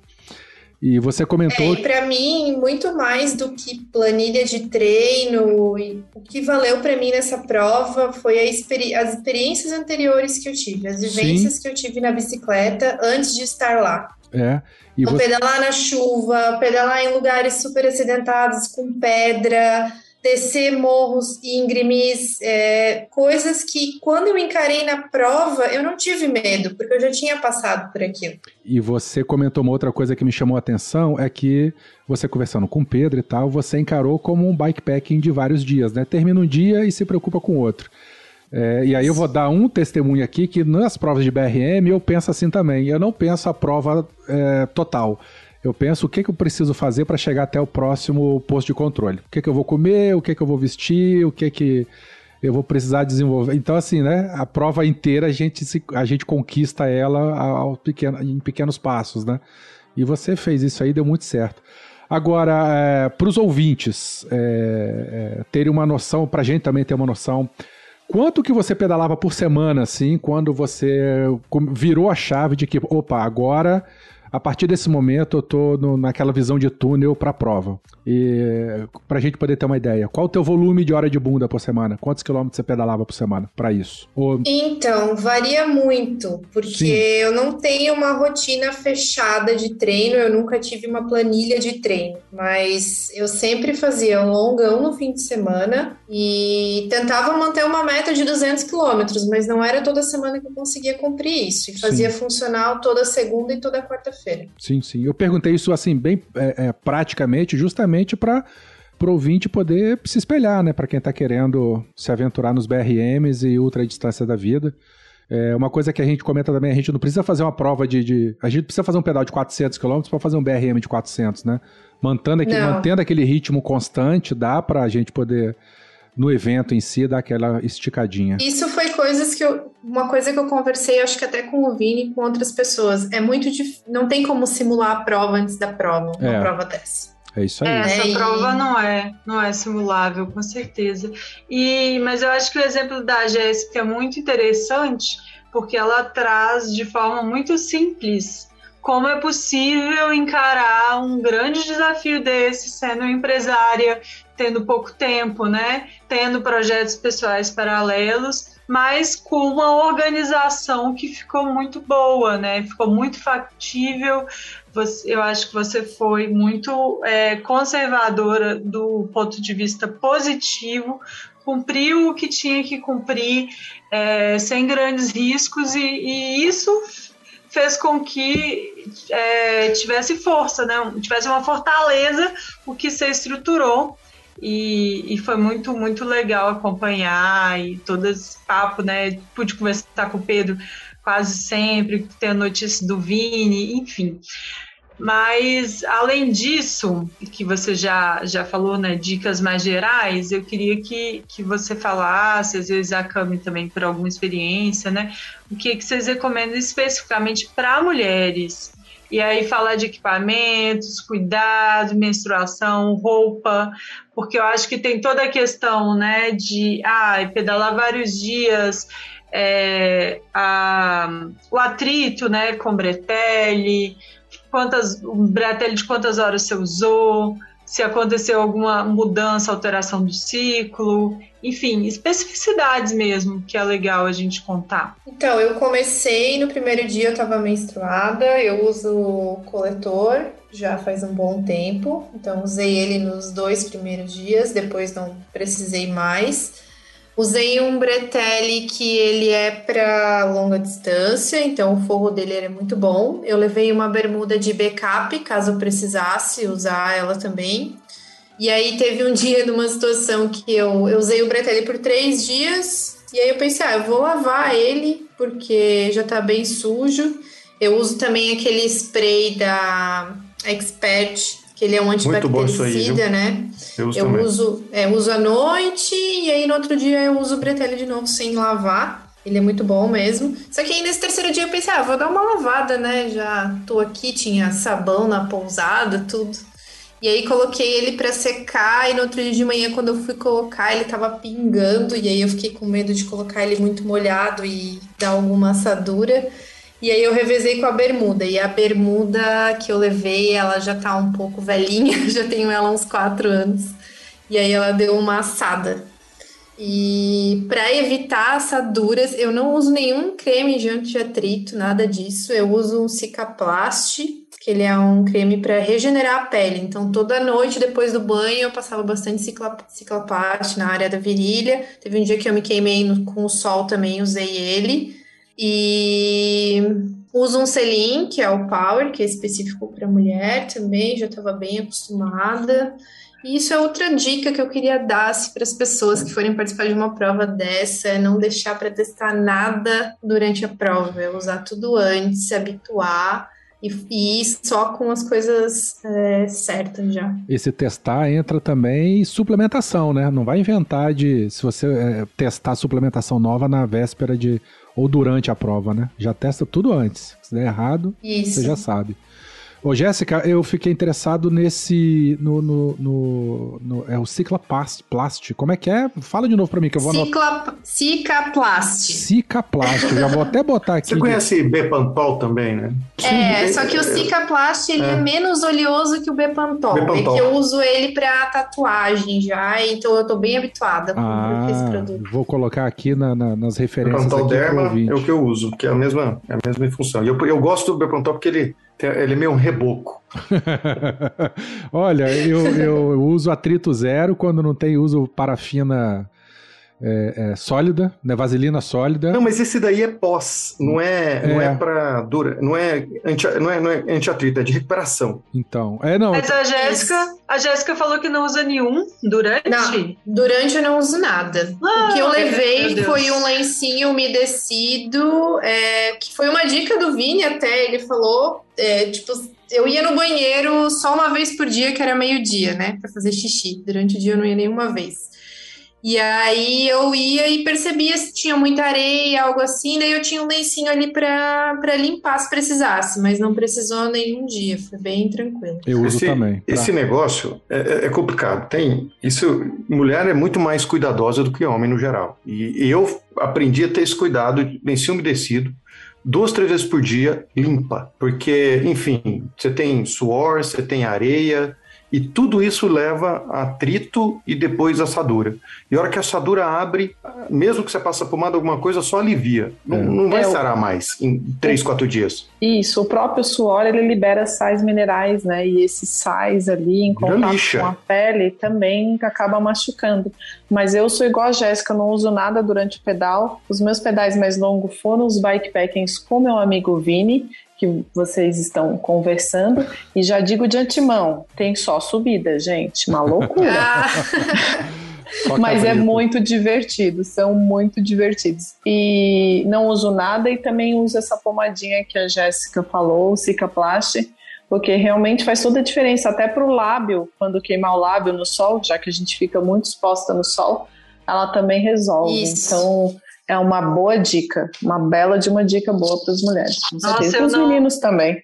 Eu não vivo sem creme anti-atrito, tipo assim, bastante é, antes de pedalar e depois de pedalar pode ser um hidratante, pode ser Bepantol, pode ser Eu Cicloplast, também, eu não uso mais pode não. ser, pode ser óleo de coco, mas assim, durante o pedal eu preciso, eu tenho muito atrito. Eu E também. eu não- e eu, bom, eu acho que você treina muitas horas também, né, Vini? Eu, eu pedalo. O que eu aprendi, sabe o que, que é? Onde leva a precisar mais? Depende da. Isso, isso eu, eu tenho algum- alguns breteles, que tem um, até um Uhum. da La Maglia, que ele parece um- um- um- um- uma roupa vácuo. Esse eu preciso. Quanto mais apertado a lacra, mais, mais, mais forte, mais você precisa. Sim. Quanto mais folgado, menos precisa.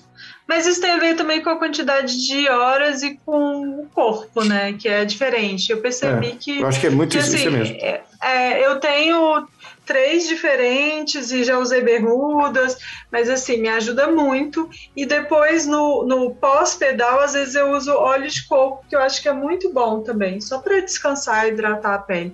Enfim, acho que esse é um tema. Acaba a gente aqui podia fazer um outro podcast. episódio, é, exatamente, só de, de tratamentos e acho prevenções. que cada um tem uma receita e é uma questão É. muito particular também. Sim.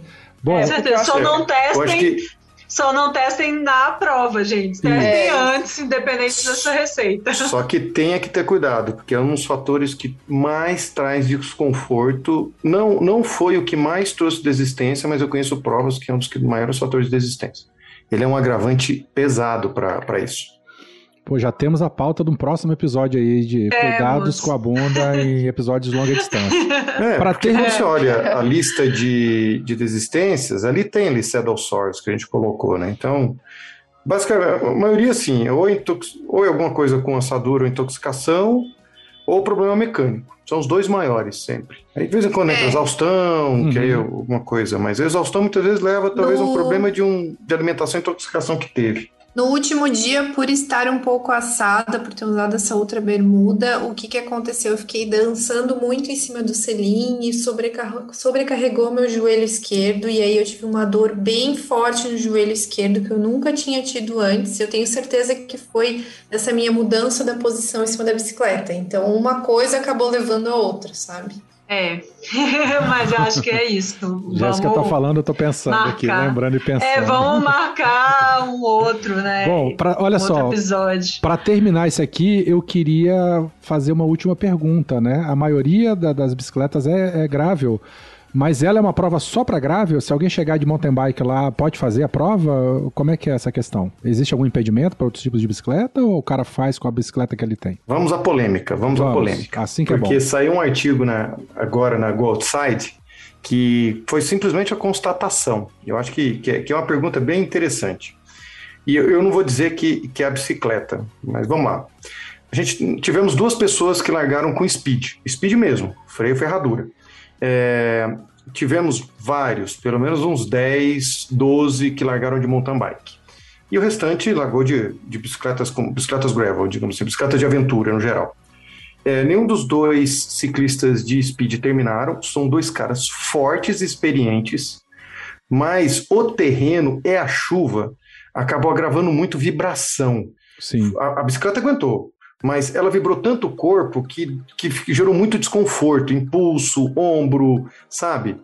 Então ficou sem prazer seguir. É, um pneu 25, 28 não fica sem prazer. São, como eu falei, são caras experientes, não, não tiveram queda, não se machucaram, mas não dá gosto de continuar, pelo desconforto que é. E como predominantemente a prova era dos 500 primeiros quilômetros, tinha 270 quilômetros de terra, então o Speed sofreu.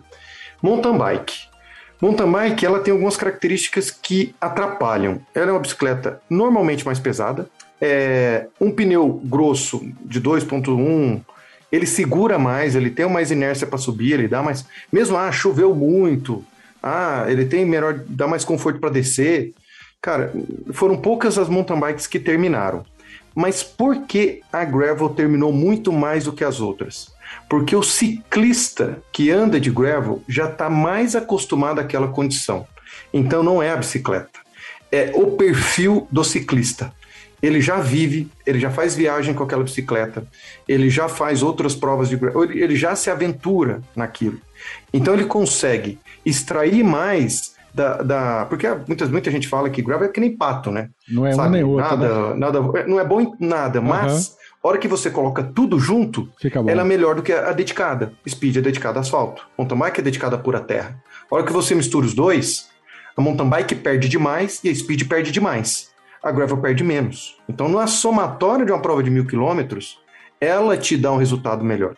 E os ciclistas que já usam isso há um bom tempo já estão acostumados e naturalmente têm um resultado melhor. Então é, é essa constata é por isso que eu digo que é uma constatação. Um cara conseguiria terminar de speed? Sim, se ele suportar todo o desconforto que a bicicleta dá, sim. Um cara consegue terminar de mountain bike? Sim. O sétimo lugar foi mountain bike. Teve o Isla que terminou de mountain bike, teve um cara de dupla que terminou de mountain bike, teve o Júnior que terminou de mountain bike. Então, mas esses caras já vêm de uma experiência longa, principalmente de randonnée ou de prova de ultramaratona, eles sabem o que é ficar com sua bicicleta por tanto tempo. Sim, sim. Então é isso que eu quero dizer. Existe a bicicleta ideal? Bem, a gravel tem um pouquinho mais de vantagem, só que as outras também servem. Não tem. E não existe regra. Pode entrar lá de qualquer coisa. Você não pode ir de triciclo, tem que ser de biciclo, tem que ser duas uhum. rodas, não pode entendi, ser três. Entendi. Quiser fazer de. Brompton, pode. Quiser fazer de Recubente, pode. Barra Forte. Barra Forte. Aí é caminho de rosas, hein, Helena? É, Nós vamos ano que vem lá Não tivemos fixeiro dessa vez, não tivemos fixeiro. Dessa vez, já teve, já teve outras? Sim, teve agora em Portugal, teve fixeiro. Jesus, tem, tem. Meu lasqueira. Concluiu? Tem. Conclui, conclui. E o fixeiro ah, nem a gente. Fixeiro fazendo Silk Road, faz, o pessoal faz. Por isso que eu falo, são Olha, as eu pessoas acho que fazem. o Fred foi quase fixeiro no final, hein? Single. Ele teve que aceitar essa condição. Verdade. Ah, que maravilha, que Posso massa. dizer que sim. Pô, eu acompanhei a prova, mas conversar com quem participou sempre, sempre, sempre é melhor. Caramba, que, que, que legal o relato de vocês. É, foi muito inspirador, pelo menos para mim. Já tô vendo aqui que ano que vem eu vou ter que são duas coisas que eu tenho que fazer na minha vida, né? Fazer um LRM de 1200 e agora participar de um Biking Man aí. Vamos e tem ver. caminho de rosa E também. caminho de rosas, Três né? coisas. Vamos ver. Ano que vem, ah, mas é que tá, ano que vem eu já vou estar em Minas, né? Que é a terra dos morros. Então eu vou conseguir treinar legal para tudo isso. Com certeza. E a gente vai se esbarrando por aí. Muito bom, gente. Obrigado pela participação de vocês. É, vocês têm algum recado para dar? Vocês querem divulgar alguma rede social, algum perfil? Por favor, fiquem à vontade aí. Consultem o site bikeman.com. Em duas semanas vai ter o calendário do ano que vem. Opa! É, teremos o Bikeman Brasil entre agosto e setembro. Por que agosto e setembro? Para não ter chuva. Mas vai passar frio a galerinha, literalmente. Ah, mas... Muito. Né? E, e, eu, eu, Prefiro é frio, frio, do que é frio. frio. Prefiro Imagina, frio a mantiqueira faz, enfim, congela tudo lá. Então é, é esse vai ser o, mas esse é o desafio. Esse é o desafio. Se fosse fácil, Vamos todo mundo Pra fazia, descer, né? pra descer vai ter que colocar o jornal no peito, né, Vini? Nossa, nem me fala. É, como Aquela diz, manta térmica. Peruei vai ter que entrar no caminho, né? É, a manta térmica salva numa descida, assim, pra aquecer. Pô, o mas peito. salvou agora, pegaram 5 graus, dormiram lá, pegaram 5 graus. Verão. É, imagina no inverno, então. Gente que dormiu lá, abraçadinho. O francês e o, suí... o francês e o colombiano dormiam abraçadinho Colombiano. a 5 Ah. graus com, Com a manta. Não, quem tiver do meu lado, eu viro de lado e boto a perna por cima ainda também. Já era. Eu durmo de coxinha, eu não quero saber se é homem ou se é mulher, meu irmão. Eu vou estar agarrado no primeiro Tá que estiver do lado. Isso aí. Maravilha. Então, gente, bi- bikemanbrasil.com. É, daqui a duas Não, semanas. Bikeman.com. Bikeman.com, tá certo. Daqui a duas semanas, inclusive, vai ser quando esse episódio vai ao ar, então você já pode entrar no site e ver. Meninas, recados? Algum recado que vocês queiram passar para alguém? Ah, eu Ai, tenho um recado. Por favor, Cami. Eu tenho um recado, meninas. Continuem a pedalar, continuem a pedalar. A Jéssica Ah, sabe do que eu tô falando. Muito bom. Jéssica? A Cami me deu um adesivo no primeiro dia, que era num peixinho, e tava escrito continue a pedalar, continue a pedalar. E eu ficava olhando pra ele o dia inteiro. Ai, e me ajudou fofo. muito. É, então eu queria agradecer a todo mundo, todo mundo que me apoiou, meus amigos, ao Vini, a todo mundo que me acompanhou durante a prova, que mandou mensagem. Eu tô muito, muito feliz. Eu espero que no ano que vem tenha muito mais mulheres. Espero participar novamente, tô empolgada. O Pedro também não vê a hora de participar de algo assim. Quero ele lá, hein? É, não, tá, tá mega empolgado. E agradecer o convite também para participar aqui, adorei o bate-papo. Opa, seja bem-vindo. Pedir para quem quiser prestigiar lá no Mulheres de Gravel, a página que eu administro junto com a Helena. Vamos ter vários conteúdos legais aí pela frente. Maravilha. Helena, faça as honras aí de encerrar o episódio. Gente, obrigada, foi ótimo. Várias histórias, né? Acompanhem. A Jéssica vai colocar um pouco das experiências dela lá no Mulheres de Gravel. Acompanhe os compartilhamentos do Vini. A Cami também tem muita história para contar, junto com o Fred. O Werther, a experiência dele, as provas, né? Enfim, estamos aí. Em dezembro, acompanhem também eu e a Jéssica na- e a Cami na Diverge Gravel Race. Ai, ai, ai. Vamos, é, Ó, Já- já quiser estamos acompanhar a juntas. Paty na Crosandes também. A na Paty- Com certeza. com certeza. Vai ser a Paty incrível. no Cruzantes, a menina tá E o Vini? Muito. Os dois. É. É. Mas é isso. Valeu, galera. Até mais. Um beijo pra E todo tamo mundo. junto aí. Vamos dar tchau pros ouvintes. Agradecida, muito obrigada pela oportunidade. Um beijo pra todo mundo. Tchau, tchau. Tchau, Valeu. ouvintes. Até logo. Tchau, até mais. Tchau. Tchau, tchau.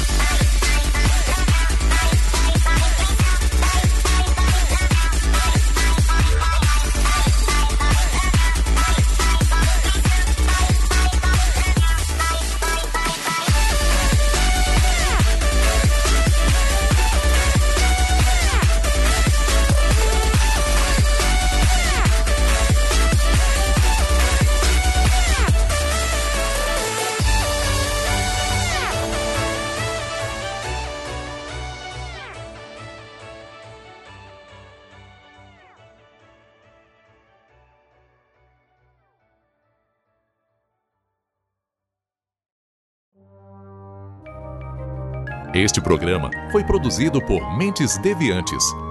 deviante.com.br